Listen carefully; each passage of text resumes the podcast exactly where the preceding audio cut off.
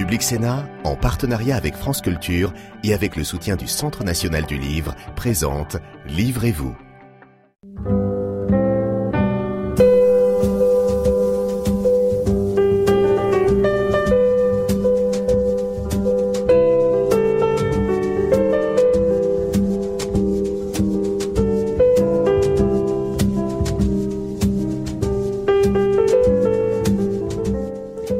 Bienvenue dans Livrez-vous qui vous emmène cette semaine du côté de la fabrique des images. Les images qui vous accompagnent au quotidien, celles qui vous plaisent, celles qui vous aident à vivre, celles qui vous blessent aussi et qui peuvent parfois vous faire pleurer et parfois vous consoler. Œuvres d'art mais aussi télévision, photographie, métaphores littéraires, les images sont partout. Mais que disent-elles de notre rapport au monde? Pour répondre à cette question passionnante, j'ai le plaisir aujourd'hui de recevoir un philosophe et historien de l'art qui analyse les images et une auteure-compositrice parolière et interprète. La chanteuse Kerenan vient de réaliser Bleu au féminin, c'est le titre de son huitième album, et elle nous rejoindra en deuxième partie d'émission. Pour l'heure, j'ai le grand plaisir d'accueillir l'auteur qui s'intéresse à tout, le philosophe des images, l'historien de l'art qui fait voler en éclats les frontières. Bonjour Georges Didier Berman. Bonjour Adèle. Je ne sais pas comment vous présenter, car je ne sais pas vraiment quel est votre métier, philosophe, historien de l'art. Vous travaillez sur tellement de sujets. Ben, philosophe, historien de l'art, ce sont mes études.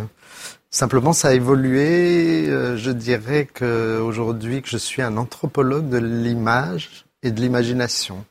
Je dirais peut-être ça. Ça veut dire que vous réfléchissez à l'homme à travers l'image? Ben, Vous venez de dire euh, rapport au monde. Euh, je suis complètement d'accord avec vous, mais vous, vous savez bien, en tant que vous, vous êtes philosophe, vous savez bien que dans la tradition platonicienne, les images sont des mensonges du monde. Alors, on va y venir dans un instant. voilà, donc. Euh... Vous faites paraître Désirer, désobéir ce qui nous soulève aux éditions de Minuit et Ninfa Dolorosa, essai sur la mémoire d'un geste aux éditions Gallimard. Vous avez écrit sur beaucoup de thèmes, je le disais, sur l'image bien sûr, mais aussi sur le regard, sur le geste, la sculpture, l'histoire, l'hystérie, la danse. Et même quand vous parlez pas de l'image, en fait, vous ramenez votre analyse à l'image. Pourquoi cet intérêt, voire cette obsession pour l'image Comme Baudelaire. C'est-à-dire? Mon unique passion. Ah, c'est une passion l'image? C'est une passion, bien sûr. Au départ, c'est une passion, mais c'est, je dis comme Baudelaire, c'est-à-dire en fait, je dis comme les, comme les gamins, comme les enfants. Moi-même, quand je vais acheter un livre de Heidegger dans une librairie, euh, je regarde d'abord s'il y a des images. Donc, euh, j'aime les, j'aime les livres d'images. J'aime les images. Oui, voilà. Et je m'interroge sur les images, comme vous l'avez dit au début, euh, pourquoi c'est le pire quelquefois et pourquoi ça peut être le meilleur aussi. Voilà. Ça veut dire que l'image est toujours paradoxale.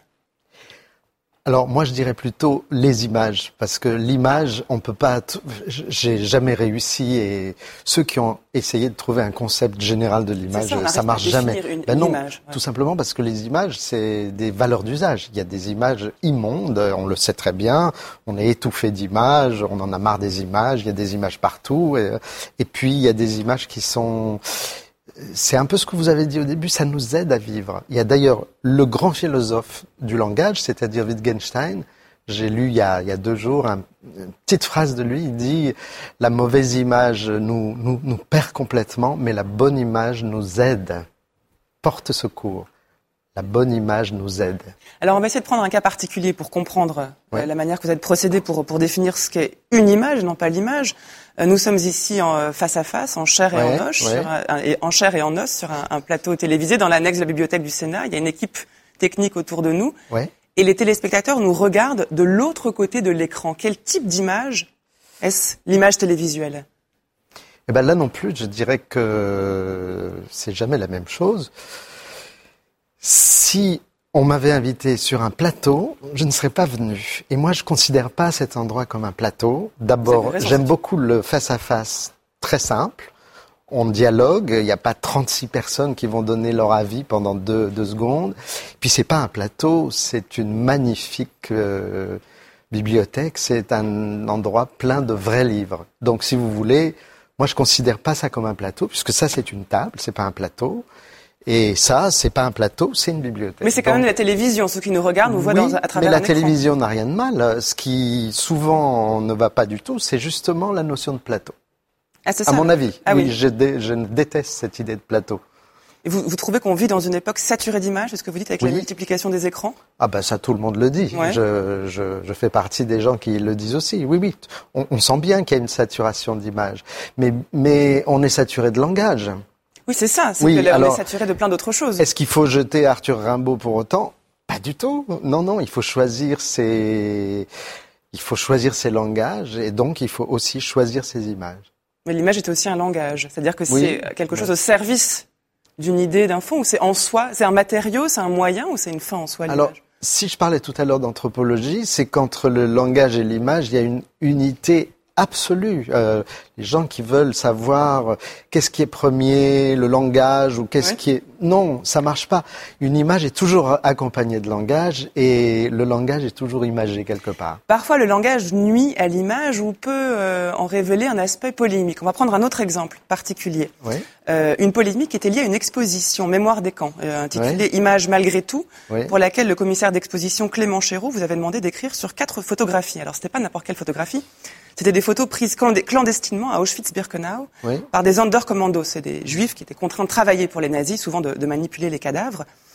Et ils ont pris euh, quelques photos, donc clandestinement. On peut les voir, ces photos. Euh, on voit, il faut s'approcher de près pour voir ce qu'il y a, mais on voit quelque chose. Mmh. Et vous avez proposé un texte euh, dans lequel vous, vous proposiez une forme de, de critique philosophique de, de l'inimaginable. Et Tout ce texte avait suscité un tollé, un scandale de la part de Claude Lanzmann, le réalisateur de Shoah, qui ne voyait pas comment on pouvait écrire quelque chose sur cette image-là. Oui, oui.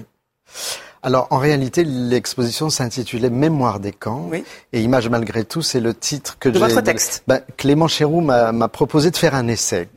Et moi, évidemment, après avoir hésité, parce que le sujet est très douloureux, très difficile, je me suis. Ce qui m'intéresse souvent, c'est les cas limites c'est-à-dire les images les plus diaphanes ou alors les images les plus réalistes ou alors les images et là dans ce cas-là c'est une ce sont des images extrêmes parce que c'est à, à notre connaissance aujourd'hui les seules images prises par les prisonniers d'Auschwitz de l'extermination par les gaz. Donc c'est une, ce sont des images de la Shoah. Et alors euh, il, il, était commun de dire que la Shoah était inimaginable. Donc il y a eu un débat philosophique intéressant. Passionnant même. Oui, oui, tout à fait, tout à fait. Et vous étiez en faveur vous d'un investissement de l'imagination.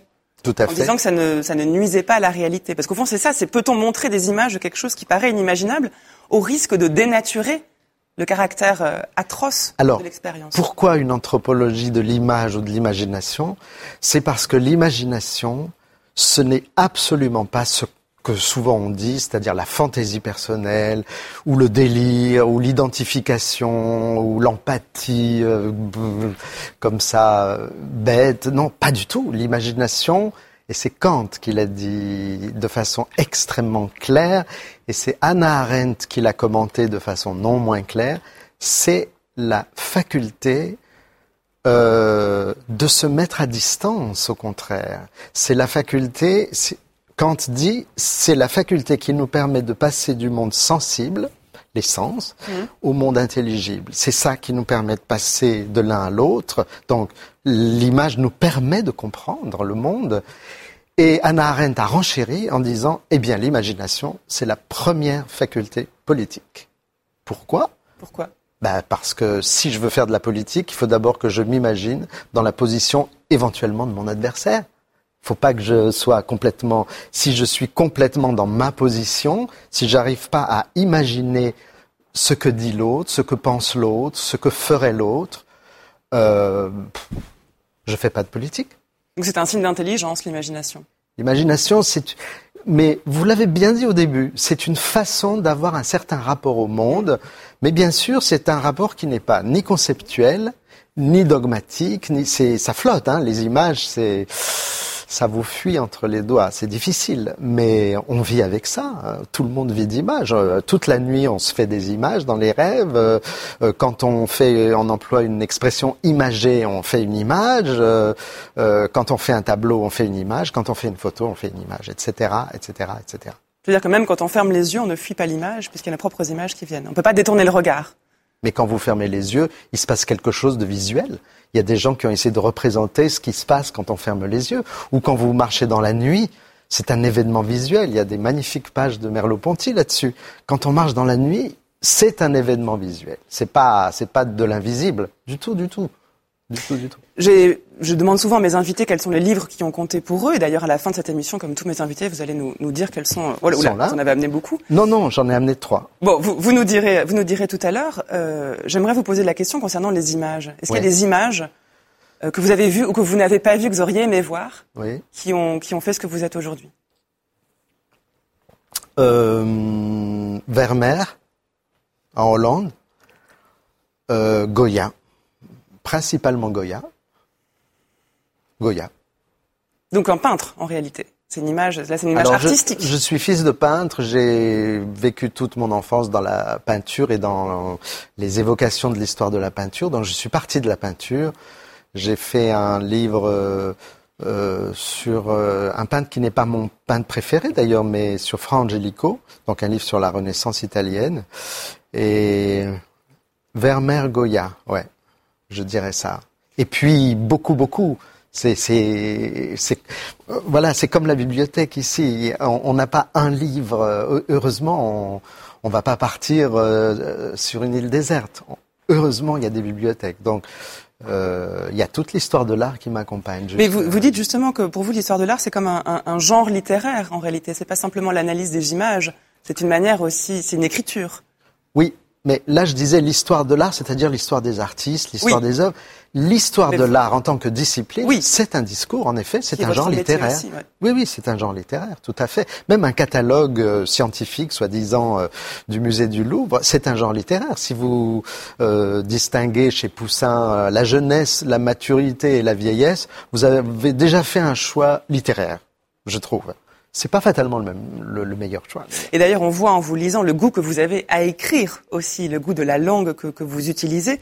Dans, dans votre dernier livre qui s'appelle Désirer, désobéir, ceux qui nous soulèvent, aux, aux éditions de minuit. Oui. Alors là, vous interrogez le pouvoir pratique des images, le pouvoir, qui, les images qui peuvent nous conduire Oui. à agir. Oui. Et vous commencez en, en écrivant ceci. Vous dites, ceux qui nous soulèvent, ce sont des forces, bien sûr, des forces qui ne nous sont pas extérieures ou imposées, mais de quoi sont faites ces forces N'est-il pas vrai que perdre nous soulève après que la perte nous a terrassés N'est-il pas vrai que perdre nous fait désirer après que le deuil nous a immobilisés Donc, commençons par la perte.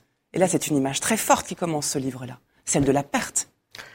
On viendra au deuil après et aux larmes, parce que c'est aussi un sujet qui vous intéresse. Tout à fait. Mais c'est la vrai perte à l'origine de l'action. La perte est à l'origine de tout. Tout Ah oui. simplement parce que la perte euh, euh, produit le désir. Et que le désir, c'est la force par excellence. Donc, euh, et nous perdons, dès que nous naissons, nous perdons quelque chose. Ensuite, dès que nous grandissons, nous perdons. Euh, dès que les gens autour de nous, que nous aimons et qui meurent, nous perdons. Dès que nous perdons la liberté, nous perdons. Bon, dans toutes ces circonstances, il est intéressant de voir qu'il y a une énergie qui se, qui se soulève de tout ça. Quand on perd un être cher, on est accablé. Euh, quand quelqu'un meurt de façon injuste, comme c'est le cas de tous les débuts de soulèvement de révolte et même de révolution, eh bien, on est accablé, puis on est en colère. Voilà. Donc, après avoir longtemps travaillé sur euh, le thème de la lamentation, ce qui a donné le livre euh, que vous avez là aussi sous les yeux de chez Gallimard sur la Ninfa Dolorosa, sur la lamentation, je me suis dit que dans la lamentation, il y avait une énergie. Ouais. Et ça s'observe hein, quand on le voit, quand on observe eh, presque ethnologiquement ce que c'est qu'une lamentation. Cette énergie, c'est une énergie de soulèvement. Alors, on, va, on reviendra sur la lamentation après, sur Oui. l'énergie, l'énergie de soulèvement. Si je vous dis, le fond de l'air est rouge, qu'est-ce Ouais. que vous répondez? Je réponds que celui qui a prononcé cette phrase et qui en a fait un film admirable, c'est-à-dire Chris Marker, c'est quelqu'un qui a beaucoup d'imagination. Ouais. Et que l'imagination, dans ce cas-là, est une faculté où, premièrement, il fait du montage et du remontage, c'est-à-dire il y a ces, ces montages extraordinaires entre les scènes du cuirassé Potemkin d'Eisenstein et des, des, des plans documentaires qui lui sont contemporains. Il arrive à faire. Donc l'imagination remonte, vous remontez les choses. Ensuite, l'imagination donne une sorte d'atmosphère générale. Et alors quelqu'un qui est capable de dire le fond de l'air rouge, ou comme avant lui Ernst Bloch, que j'adore, disait nous avons des rêves rouges, eh ben voilà, c'est quelqu'un qui est capable d'imaginer une colorisation, une atmosphérisation de, de, de ce qui est dans notre tête et de ce qui nous pousse à agir. On regarde un extrait? Avec joie. Le fond de l'arrêt rouge, Chris Marker, 1977. Très bien. Frère,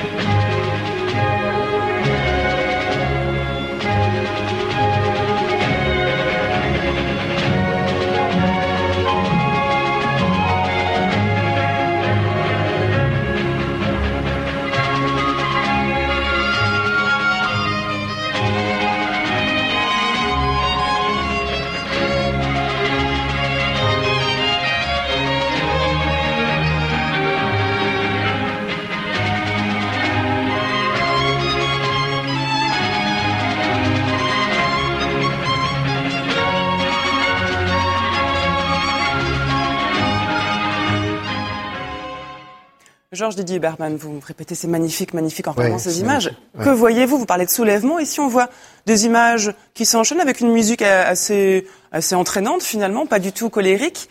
On a vu un point levé, c'est vrai. Mais comment elles vous parlent, ces images, et pourquoi ce sont des images qui propicient au soulèvement? Euh, D'abord, c'est seulement le début du film. Hein. C'est un extrait du prologue. Oui, c'est le prologue.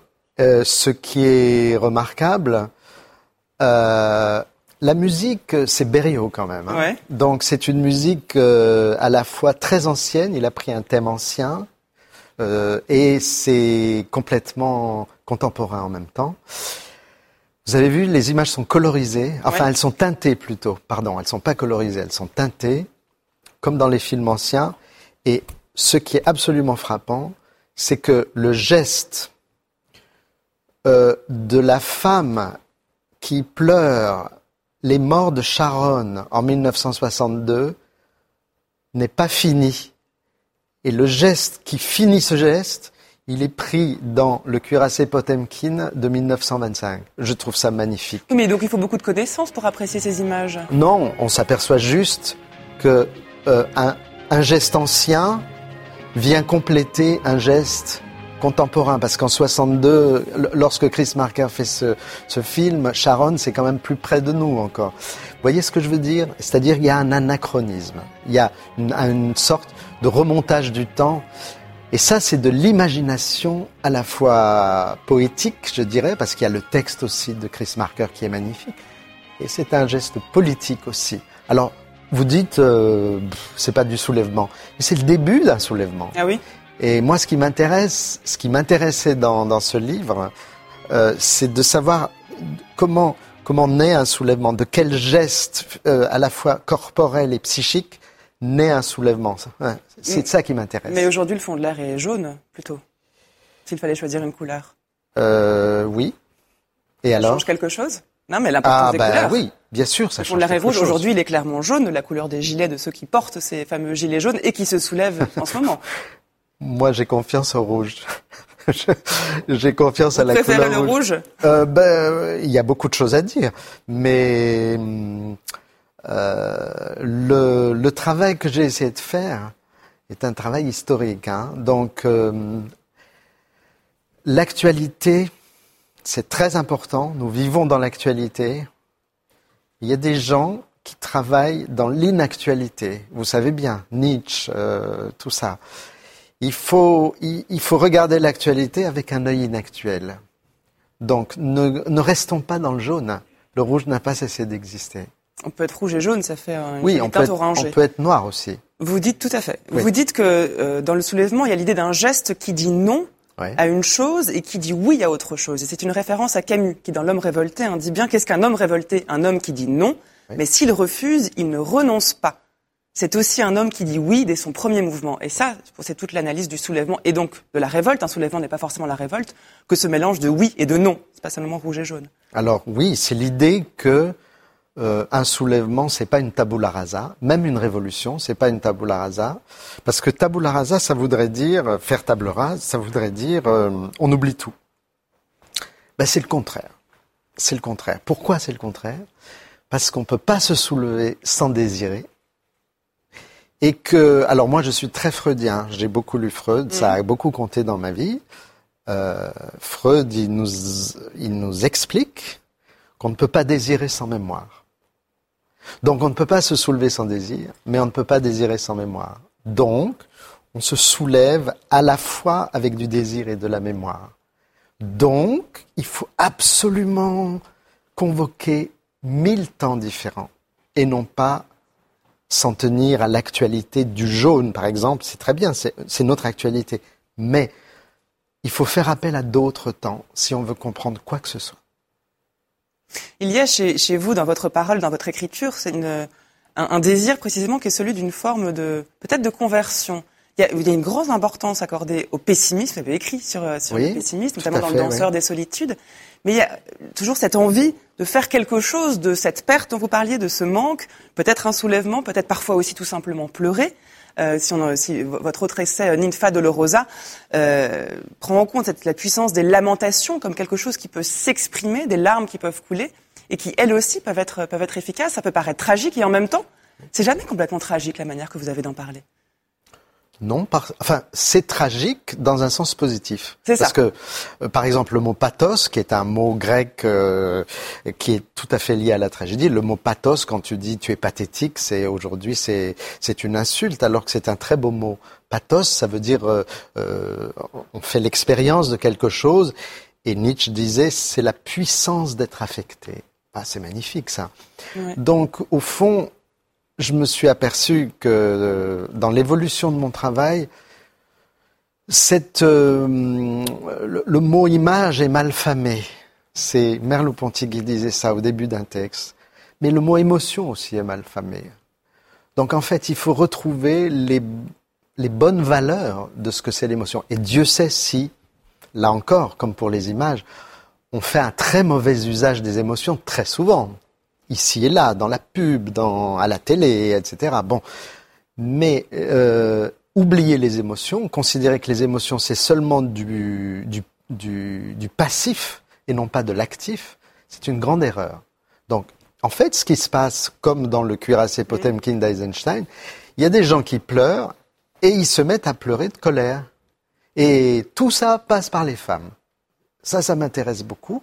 Parce que en fait, euh, l'exemplarité, à mon avis, du film d'Eisenstein, c'est que ce sont des femmes, soit des vieilles qui pleurent de façon religieuse, soit une jeune qui fait partie du Bund, cette organisation euh, juive d'extrême gauche qui luttait contre les pogroms des années 1905 en Russie, donc une fille très politisée. Mm. Tout ça passe par des femmes qui transforment en fait le, le fait de subir un malheur, une perte, une mort injuste en une colère juste. C'est ça. Ah, c'est compliqué. Hein. Qu'est-ce qu'une colère juste? Hmm. C'est compliqué. Mais vous en appelez même un respect pour les larmes. Les larmes sont une manière de s'adresser à quelqu'un d'autre. J'ai été très frappé euh, dans le livre sur la Ninfa Dolorosa par une phrase d'une survivante du génocide rwandais, une, une jeune fille qui dit J'essaye de ne pas pleurer vengeance. Ah, c'est magnifique. Pleurer vengeance. C'est une position éthique. Pleurer, oui. Si toute votre famille a été massacrée, vous pleurez. Mais ne pas pleurer vengeance, faire autre chose que se venger. Voilà, ça c'est c'est le grand c'est le grand euh, mystère de ce qui peut suivre un moment de lamentation. Mais la lamentation, c'est pas forcément le fait de pleurer. Lamentation, il y a un aspect plus dramatique, non? Vous dites la lamentation. La lamentation, c'est pleurer en société. La lamentation, écrivez-vous, des survivants protège symboliquement le mort avant que la terre ne se referme sur lui. Oui. C'est une protection. C'est une protection symbolique, oui, tout à fait.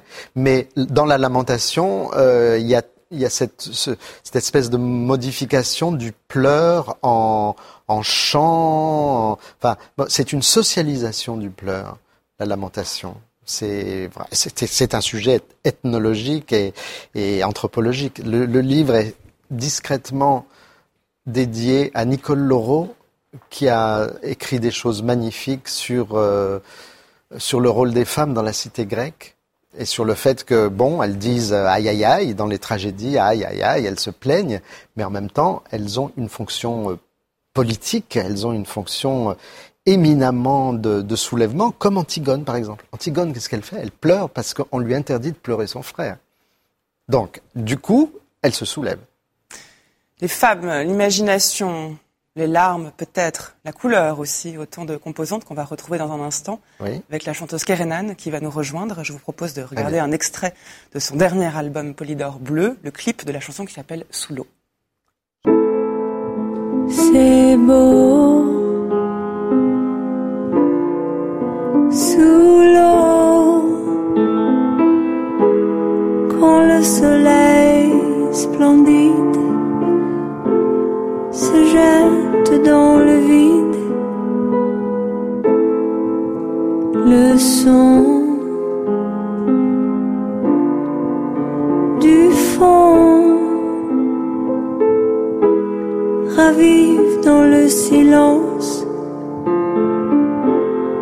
des vagues bleues immenses. Il me tue cet amour. Il me tue cet amour. Il me tue cet amour. Bonjour Karenan. Bonjour. Bienvenue dans Livre-vous. Merci. Vous êtes auteur, compositrice, interprète, parolière. Vous dites parolière? Euh, Oui, enfin parolière. Je sais pas auteur, je dis en fait. Auteur, pour oui. les chansons. Vous oui. écrivez vos textes en tout cas. Oui. Vous réalisez aussi. Vous avez réalisé ce clip? Oui. Ça vous fait quoi de vous voir à l'image? Ah, il faut toujours se détacher. C'est comme s'enregistrer quand on fait du son et on enregistre sa voix et on entend cet instrument avec lequel on vit tout le temps euh, d'un coup euh, de l'extérieur. C'est pareil avec l'image. Il faut totalement se détacher, euh, se mettre à l'écart de, de- du sujet. Et en même temps, c'est vous qui avez choisi de le réaliser, donc vous voulez vous sûr. davantage dans cette oui, oui, image. parce que c'est un exercice intéressant et puis il y avait une histoire très très spécifique euh, qui a inspiré ce, ce film. Donc euh, Alors avant d'y venir, je voudrais savoir ce que Georges Didier qui, vous avez découvert ce clip, Oui. n'est-ce pas? Oui, oui. Qu'est-ce que qu'est-ce que cette image Qu'est-ce que vous voyez? Est-ce qu'on peut regarder ces images sans se noyer, puisqu'on voit une femme qui Hmm. plonge dans l'eau Euh, vous savez, le regard, c'est pas une compétence. Hein, il faut travailler pour dire ce qu'on pense. Je vous prends Mais à, pr- à première vue, euh, il y a net flou. Il y a des choses très floues avec des choses nettes. Euh, la musique est dans sa durée normale, alors que l'image, elle joue en ralent, au ralenti, si j'ai bien vu. Et donc, c'est une atmosphère, en effet, fluide, qui m'a fait penser à quelque chose que j'adore, c'est le, la scène sous l'eau de l'Atalante de Vigo. Hein Vous connaissez ça? Oui. C'est magnifique. Oui, voilà, l'eau, c'est un, oui, c'est un médium. C'est un médium de l'imagination, et par excellence. Cette fluidité, on la retrouve dans tout votre album, Karen Hanin. C'est votre huitième album. Il s'appelle Bleu au féminin. Euh, la pochette est magnifique d'ailleurs. On vous voit avec, avec une grande plume. Bleu, alors on reviendra sur la couleur. On a parlé du fond de l'arrêt rouge et jaune, peut-être bleu, mais d'abord sur ce motif de l'eau. Quand on voit ce clip, on pense plutôt à des références aussi littéraires. On pense à ces. Il y en a eu plusieurs quand même, mais des femmes qui se plongent dans l'eau. C'est Virginia Woolf, non? Oui, alors ça C'est vraiment l'illustration des derniers jours de la vie de Virginia Woolf où elle a quitté euh, sa maison et puis elle a rempli ses poches de cailloux et s'est laissée emporter par la rivière House. Et en fait, euh, c'est le mot qu'elle a laissé aussi, ce qu'il y a entre les lignes. Euh, ce qui m'a toujours touché aussi dans l'œuvre de Virginia Woolf, c'est cette euh, frénésie euh, qu'il y a avant un départ, avant un, avant un événement tragique, hein, une frénésie, comme si on, on savait que ça allait arriver. Et je voulais illustrer ça dans ce clip, euh, c'est-à-dire qu'il y a le moment en intérieur, dans une habitation, dans une pièce vide, avec juste euh, un instrument, donc en l'occurrence mon instrument avec lequel j'ai composé cette chanson, mais aussi ça peut être, ça aurait pu être un salon, mais assez vide et la frénésie qu'on pou- pouvait ressentir avant d'aller se jeter à l'eau, parce que cette chanson déjà à la base, et là cette ambiguïté euh, que, que j'aime beaucoup, vous parliez tout à l'heure de la perte, et en fait pour moi cette ambiguïté entre, euh, on ne sait pas si on parle d'une naissance sous l'eau ou d'une noyade sous l'eau. Et j'aime bien cette possibilité quand on écrit des chansons, justement, de faire un parallèle entre euh, deux, deux choses assez extrêmes. Et, euh, et je voulais l'illustrer en image. Et pour moi, cette, cette sensation, elle existe énormément dans l'œuvre de Virginia Woolf. C'est pour ça que j'ai choisi ça- euh, euh, vraiment la dernière.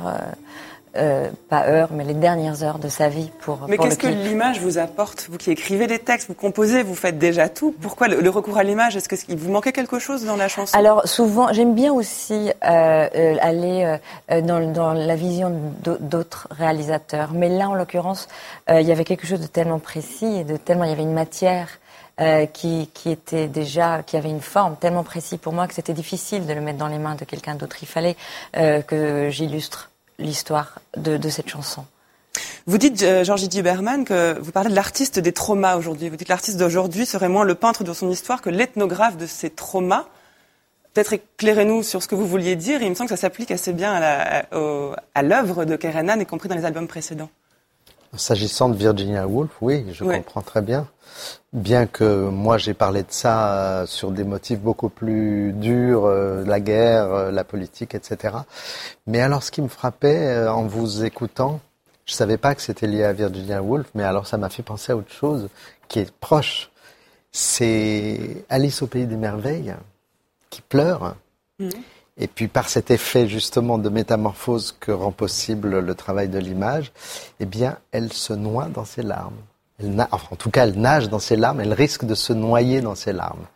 C'est assez proche de... C'est, en tout cas, c'est des images qui me parlent beaucoup. Il y a même un titre qui s'appelle Nager la nuit dans l'album. Le, l'eau, c'est un élément qui revient beaucoup. Ton île prison, enfin, il y a Ton beaucoup, île prison, euh, voilà. beaucoup Il y, a, il y a beaucoup de villes aussi, Ouais. parce qu'il y a des villes. On parle, je parle d'Odessa, et bien évidemment, mon héritage euh, et, euh, que je porte, il, il est toujours dans, dans les albums d'une certaine manière, même s'il est caché derrière une histoire d'amour, ou une relation d'amitié ou, de, ou une relation fraternelle. Mais en tout cas, l'eau, que ce soit l'eau des larmes, l'eau euh, de la sueur, l'eau de, de euh, le- amniotique, beaucoup. Elle existe dans cette eau-là, que, que, que, qui est illustrée dans cet album. En tout cas, dans ce chapitre-là, l'eau, elle prend cette forme-là. Vous disiez la perte est importante pour vous, c'est ce que vous affirmiez. Dans, si on reprend l'histoire de vos albums, ils sont à chaque fois liés à un événement important de votre vie. En fait, c'est peut-être un seul, euh, enfin plusieurs événements et à chaque fois ça, il y a un autre événement qui se rajoute et, et, et bien sûr, je dirais, j'ai ja- j'ai pas encore fait un album de maternité alors que je sens que le fait d'être mère existe entre les lignes toujours.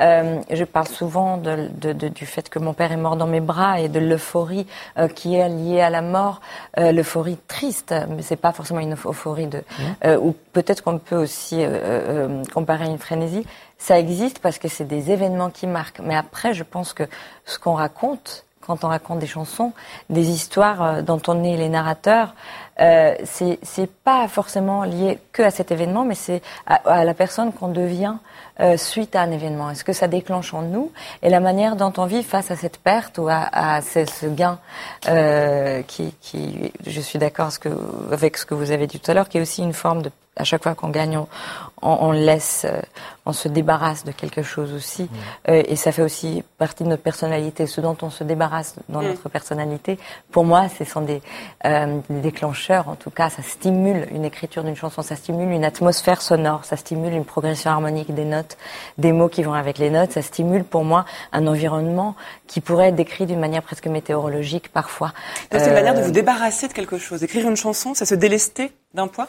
D'une certaine manière, oui. Ouais. Par contre, une seule suffit pas. Parfois, c'est un sujet entier et on tourne autour pendant des années. Et on l'écrit encore et encore, cette chanson, euh, à travers euh, différents euh, aspects, différents narrateurs. Euh, et un jour, euh, par exemple, sous l'eau, pour moi, euh, elle existe sous d'autres formes. Je l'ai déjà écrit autrement, sous, avec d'autres narrations. Mais je pense que là, j'ai fait le tour du sujet, donc je il reviendra plus. Mais Et c'est, vous n'aviez pas écrit en français depuis 14 ans, je crois. J'ai pas chanté mes chansons en français depuis 14 ans. Ouais. J'ai continué à écrire pour les autres, beaucoup en français, euh, parce que c'est une langue d'adoption pour moi. Mais euh, mon environnement sonore avec, euh, la, la- enfin, à la maison, avec mon entourage, avec ma famille, est très anglo-saxon. Donc c'est vrai que j'ai évolué dans mon écriture en anglais. Mais comme j'ai choisi d'élever ma fille en France et que je suis revenue vivre à Paris et que euh, depuis trois ans et demi ma fille est scolarisée en France et que tout se passe en français, c'était évident pour moi que mon- ce chapitre-là soit en français. Mais c'est ce que ça change, la langue utilisée. On n'a pas les mêmes images, justement, en anglais et en français. C'est une affaire euh, d'image, n'est-ce pas, Georges Duberman Bah, en tout cas, ce qui me frappe, c'est les, il y a l'élément autobiographique, on peut jamais s'en sortir. Même quand on écrit, même Hegel, euh, c'est de l'autobiographie d'une certaine façon. Donc l'élément autobiographique est important. Et ce qui compte, en fait, c'est de pas tourner autour de soi-même. Euh, c'est d'utiliser cet élément autobiographique pour quelque chose d'autre et donc qui concerne tout le monde. Et alors je trouve intéressant que vous passiez par euh, le médium d'un élément comme l'eau, parce que l'eau c'est c'est impersonnel. Voilà, c'est ce mélange d'autobiographie et quelque chose d'impersonnel qui nous arrive. Euh, ça, je trouve qui nous lie énormément et puis qui lave, qui régénère euh, toute forme d'eau. Je reviens à l'eau amniotique parce que je pense que c'est quelque chose qui est très très ressenti, surtout quand on parle de l'eau en forme de chanson. On peut le décrire avec une progression d'accords. On peut mettre des accords mineurs pour raconter l'eau euh, et on saura que c'est une eau trouble.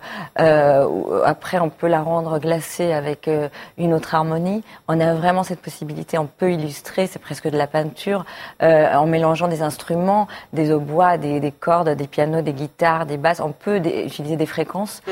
euh, comme on utilise de la peinture pour raconter l'eau. Et ça, c'est quelque chose qui m'intéresse énormément dans le son en général.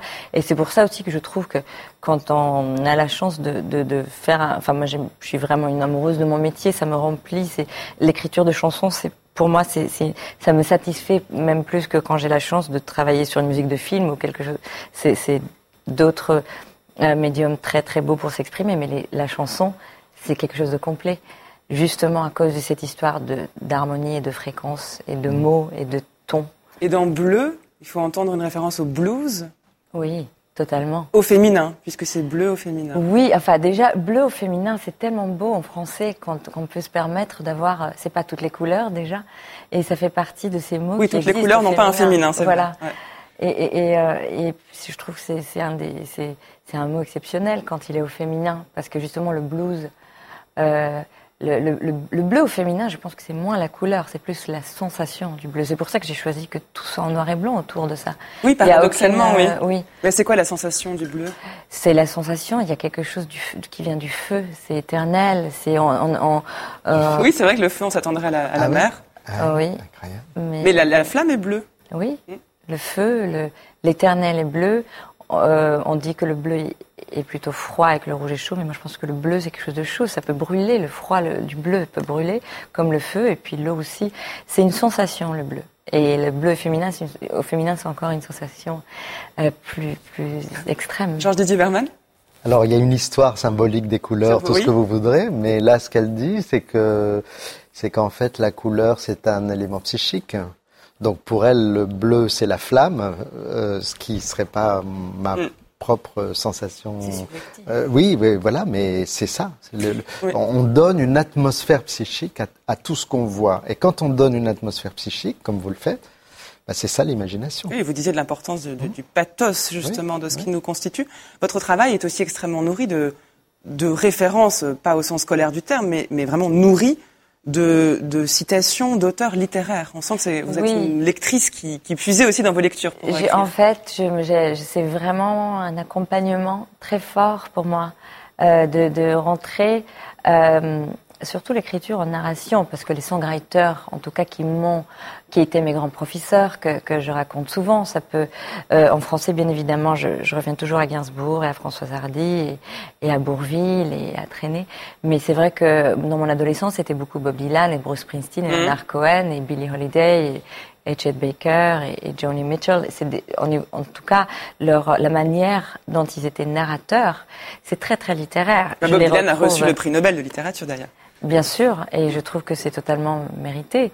Et je retrouve ça, je retrouve ça chez Bruno Schulz, je retrouve ça chez euh, Murakami, je retrouve ça euh, justement chez Sylvia Plath, chez Virginia Woolf. Je reviens à elle souvent parce que euh, je trouve que euh, il y a quelque chose de très très musical dans, dans ces. Euh, vous avez parti de, vous avez parlé de ce côté psychique qui, qui, pour moi peut être traduit aussi dans la littérature à euh, à des événements très pragmatiques finalement. C'est-à-dire que parfois ça se passe par rapport à des gestes que quelqu'un fait en continu et on rentre petit à petit euh, dans euh, sa vie et dans ses choix et dans sa vision. Et, c'est l'écrivain qui nous donne cette opportunité. Alors quels sont les écrivains qui vous, qui vous inspirent particulièrement en dehors de Virginia Woolf?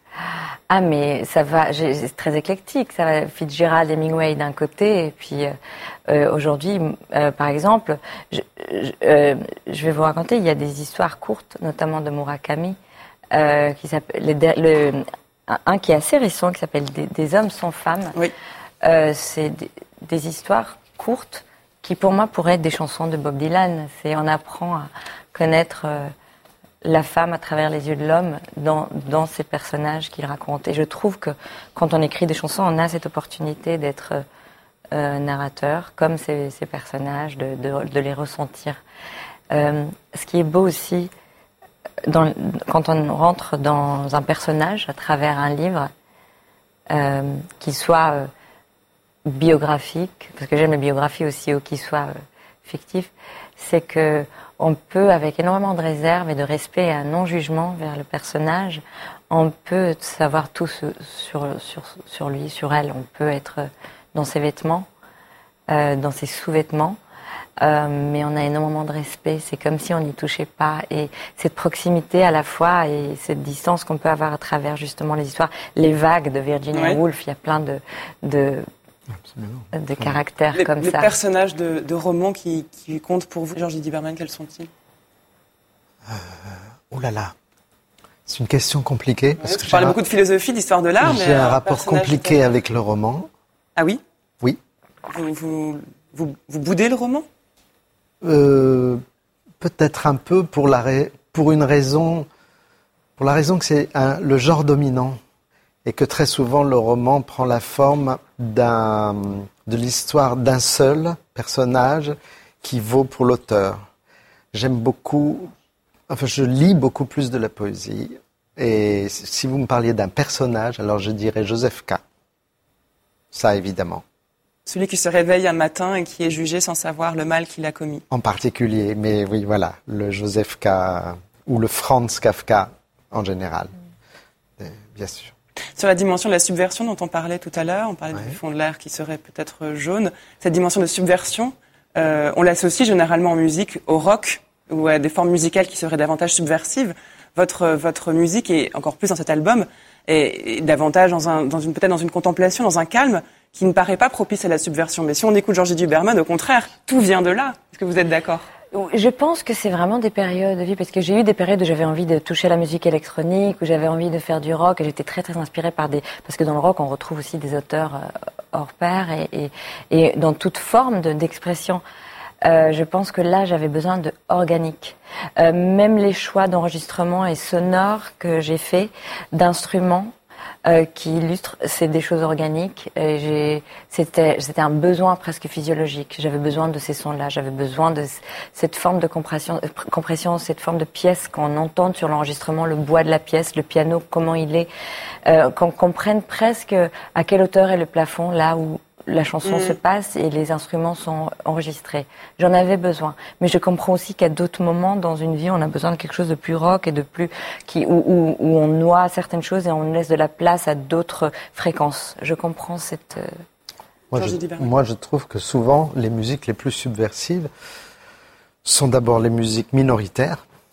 Par exemple, le blues a été minoritaire, le flamenco est minoritaire, c'est les, les gitans, euh, le rebetiko euh, en Grèce est minoritaire, et c'est des musiques où- qui sont à la fois des musiques où on, d'une certaine manière, on se lamente, aïe, et en même temps, euh, l'énergie qui vient de, de cette musique est peut-être plus subversive encore que, que le rock. J'exagère hein, peut-être en mais disant ça, ouais. mais, mais je suis très frappé. Moi, je suis, j'aime beaucoup le flamenco, par exemple, et je trouve que c'est une musique qu'il faudrait aussi analyser euh, politiquement dans sa manière de, de, de protester en permanence. Ça, vous y pensez, l'aspect politique de votre travail, Karenan Vous Euh, en tant qu'auteur, compositeur J'ai une responsabilité autant que que quelqu'un qui a une voix et qui a peut-être euh, des personnes qui, qui, qui, qui euh, écoutent ce que je dis. Donc oui, j'ai une responsabilité d'avoir un avis, d'avoir une Mhm. opinion, euh, de la donner et de prendre parti quand il Et ça, faut. vous le faites Oui. Là, pour les Gilets jaunes, vous, vous avez donné Oui. votre avis Oui, oui, et puis je, je, je donne mon avis. Après, je, et puis aussi, j'ai- un héritage. j'ai- Dans mon ADN, je porte quand même plein de choses. euh, C'est-à-dire euh, bah, C'est-à-dire, je, je suis d'origine du côté de mon père euh, juive du côté de ma mère. Euh, euh, ma mère vient d'une famille catholique qui a énormément souffert euh, pendant la deuxième guerre mondiale puisqu'ils cachaient des juifs dans, dans, la cave. Donc des deux côtés, j'ai la Shoah à plein pot. C'est pas pour rien qu'il y a Odessa, Odyssée et puis un, un départ, que ce soit Odessa, Kiev, que ce soit l'histoire. Enfin, on va pas rentrer dans l'histoire, mais mon père, l'histoire de son père, je, je porte un, un, héritage. Je suis née en Israël, donc dans mon ADN, il y a déjà, avant même que je me présente, il faut que je me défende déjà. Donc forcément, j'ai un avis et je le donne. Euh, pas quand je, pas quand c'est court et que je peux pas m'exprimer, mais quand j'ai la place pour m'exprimer, parce que je pense que c'est un luxe qu'on peut pas se permettre de ne pas avoir un avis. C'est ça, mais c'est la place que vous occupez qui vous donne la responsabilité de prendre parti. C'est pas dans votre travail. Ça l'est parfois entre les lignes, et euh, parce que je sens aussi que dans les relations que je décris, que j'analyse pour mes chansons, que ce soit les relations euh, fraternelles, par exemple, ton île prison, ça peut se passer dans un appartement, mais ça peut être totalement euh, le, un territoire et de et et, hum, deux peuples sur un seul territoire. C'est-à-dire qu'il y a toujours une ambiguïté qui m'intéresse dans l'écriture parce que je pense que tout ce qui se passe d'un point de vue politique peut se passer entre quatre murs, entre deux personnes. Et ça, c'est la base de tout ce que je fais. Donc à partir du moment où je décris un conflit, un départ, une, euh, un cœur brisé ou quelque chose dans la euh, vie, euh, dans une relation, euh, c'est que c'est presque avec le livre des livres, c'est comme ça comme dans la Bible, c'est-à-dire que ça peut aussi euh, euh être lu ou regardé euh, euh, dans la relation entre deux communautés. Vous voulez ajouter un mot, Jean-Didier Berman? Par expérience, les gens les plus courageux que j'ai rencontrés, ils avaient une voix douce. Je n'en tirerai aucune conclusion. Je laisserai le comme ça. faire un avis. Comme ça. Euh, je vous ai demandé, comme à chacun de mes invités, de venir avec trois livres qui ont compté pour vous, des livres de chevet, des livres que vous lisiez enfant, des livres qui traînaient par hasard euh, au moment de partir. Quel a été votre choix littéraire, Georges Duberman On va commencer par vous et on terminera avec elle. D'accord. Alors, euh, d'abord, je ne sais pas par quoi commencer. Il y en a quatre, mais en fait, il y a le, non, non, dernier, le vôtre. Celui-là, on l'enlève. Ça compte pas. Bah, si, justement. Euh, Alexander Kluge, c'est un cinéaste, euh, c'est un vieux monsieur, c'est un cinéaste qui a été l'assistant de Fritz Lang, et c'est en même temps un philosophe qui a été l'assistant de Adorno. C'est pas mal. Et c'est un homme qui écrit des, ce qu'il appelle des contre-récits, et c'est extraordinaire. Chronique des sentiments. C'est le deuxième volume, il y en aura encore plein. Il écrit beaucoup. Il est proche de Heiner Müller, de gens comme ça, de Heinz Enzberger, de Zebald, voilà c'est ce qu'il appelle des contre-récits. Je trouve ça fantastique, donc je suis en train de le lire. Ça, ça vient juste de paraître, Heiner Müller, Conversation. Euh, Heiner Müller, ben, on le présente pas, j'espère que tout le monde le connaît. Ah c'est un très grand dramaturge. Euh, J'étais en train, euh, voilà, il vient juste de sortir, ou peut-être qu'il va sortir dans les jours qui viennent, mais euh, voilà, je vois aussi que Heiner Müller est frappé par le fait que bah, c'est quelqu'un qui vivait en Allemagne de l'Est. Hein. Donc il était pris entre le stalinisme et le fait que l'anticommunisme est en même temps une catastrophe. Donc il essayait d'inventer une position qui soit voilà difficile. Et Ernst Bloch, alors ça, c'est quelqu'un sur lequel vraiment je, je, travaille en ce moment. Ernst Bloch, c'est celui qui a en particulier il a fait le plus beau diagnostic de la montée du nazisme dans ce livre. Il montre comment, par exemple, les nazis ont volé aux communistes la couleur rouge. Hein, dans un drapeau nazi, vous enlevez le, la croix gammée, il reste, il reste le rouge. Quoi. Ils ont volé la rue, ils ont volé les travailleurs, ils ont volé le mot socialisme. Ils ont, voilà, ils montrent comment l'extrême droite est une grande entreprise de vol des thèmes de la gauche. Et c'est quelqu'un qui, en même temps, dans les temps extrêmement difficiles, il a dû s'exiler plusieurs fois, etc. Il a inventé une philosophie de l'espérance. Alors, c'est un très, très grand bonhomme. Ben, merci de nous en parler. Une question, euh, pourquoi vous, vous gribouillez la, tranche de vos livres? Je fais ça depuis l'enfance. Voilà, je, peux vous demander pourquoi ou, c'est un, C'est un ex-libris. Voilà. Kerenan, quels sont vos choix littéraires? Euh, alors, bon, puisqu'on vient de parler, donc on est tous un peu, euh, euh, on revient toujours au même sujet, donc. Ça c'est le cas, je vous le confirme dans chaque émission. Euh, bon, alors là c'est euh, The Street of Crocodile, c'est la rue des crocodiles de Bruno Schultz. Ça c'est vraiment, c'est des années donc on parle d'illustration parce que c'était aussi un grand illustrateur. Déjà l'histoire de Bruno Schulz, euh, qui est euh, voilà, qui a été euh, entre guillemets, il a été pendant des années pour pouvoir continuer à écrire et à, et à dessiner une fresque chez un nazi. Il a été protégé, mais il a fini d'être assassiné, par être assassiné par un autre une autre personne, enfin un autre nazi, parce que c'était le juif de quelqu'un qui a tué son juif à lui. Voilà, on est toujours le juif de mhm. quelqu'un à cette époque-là. Donc, bon, euh, en tout cas, lui, quand on parle de la Pologne, voilà, euh, c'est des personnages que je connais parce que j'en avais plein comme ça dans ma famille. Donc, je me retrouve de, j'ai l'impression de regarder comme un album de famille. Euh, tête à tête, Simone de Beauvoir et Jean-Paul Sartre, pareil. Euh, c'est c'est un échange incroyable. On peut beaucoup, beaucoup, on peut apprendre à vivre en lisant ça. On peut apprendre beaucoup C'est vrai, c'est des leçons de vie? C'est des leçons de, des possibilités, de comment, en voulant être libre, on peut créer euh, une formule qui nous convient par rapport à la vie commune, par rapport à, à comment aimer, qui aimer, qui choisir autour de soi, comment regarder l'autre. Euh, c'est un livre où il y a beaucoup, où on apprend beaucoup sur les relations. Et comme je suis euh, euh, un peu obsédée par les relations en général, ça m'a beaucoup appris ce livre, donc c'est un livre qui est important pour moi. Et ça, c'est un livre de Khaled Hosseini, Mille soleils splendides. Et son, style d'écriture, même si moi je lis la traduction, c'est tellement poétique et c'est tellement beau que dans chaque paragraphe, on pourrait prendre une phrase et en faire une chanson. Bien. Merci à tous les deux. Merci beaucoup d'être venus Aujourd'hui, Georges Didier Berman, Désirer désobéir ce qui nous soulève, se trouve aux éditions de Minuit.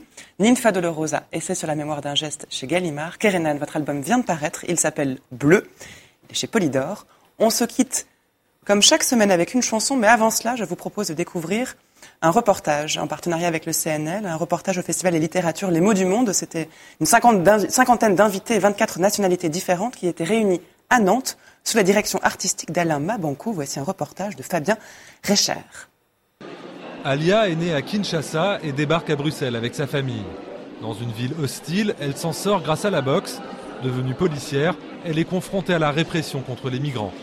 C'est l'histoire que nous raconte Fury, le sixième roman de l'auteur polonaise Grazina Plebanek.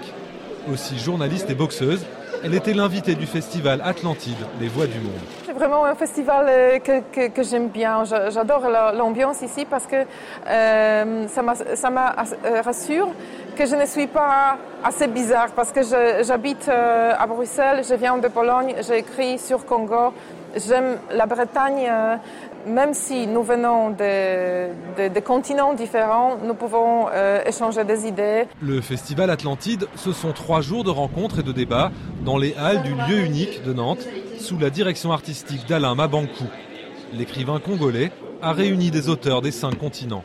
Ce que nous avons voulu, c'est qu'en ramenant le monde à Nantes, il faut trouver des, il faut trouver des sujets de société ou des sujets contemporains, ce qu'on appelait les turbulences de, de la société contemporaine.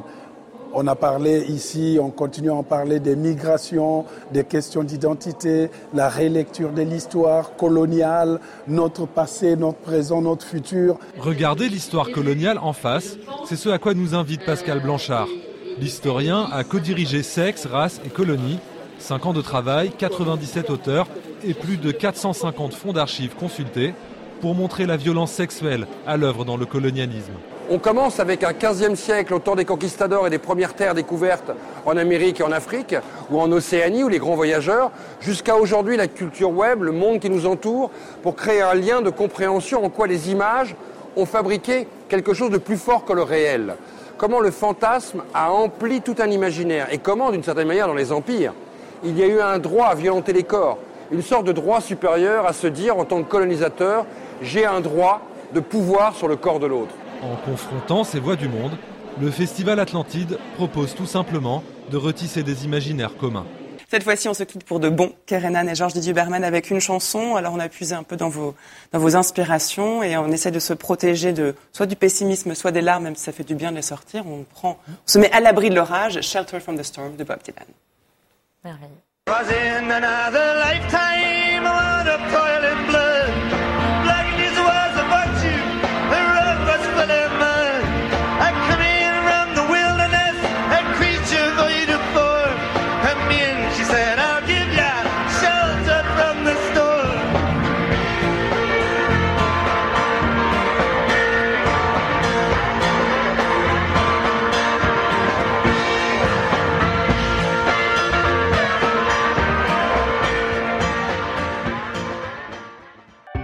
Public Sénat, en partenariat avec France Culture et avec le soutien du Centre national du livre, vous a présenté Livrez-vous.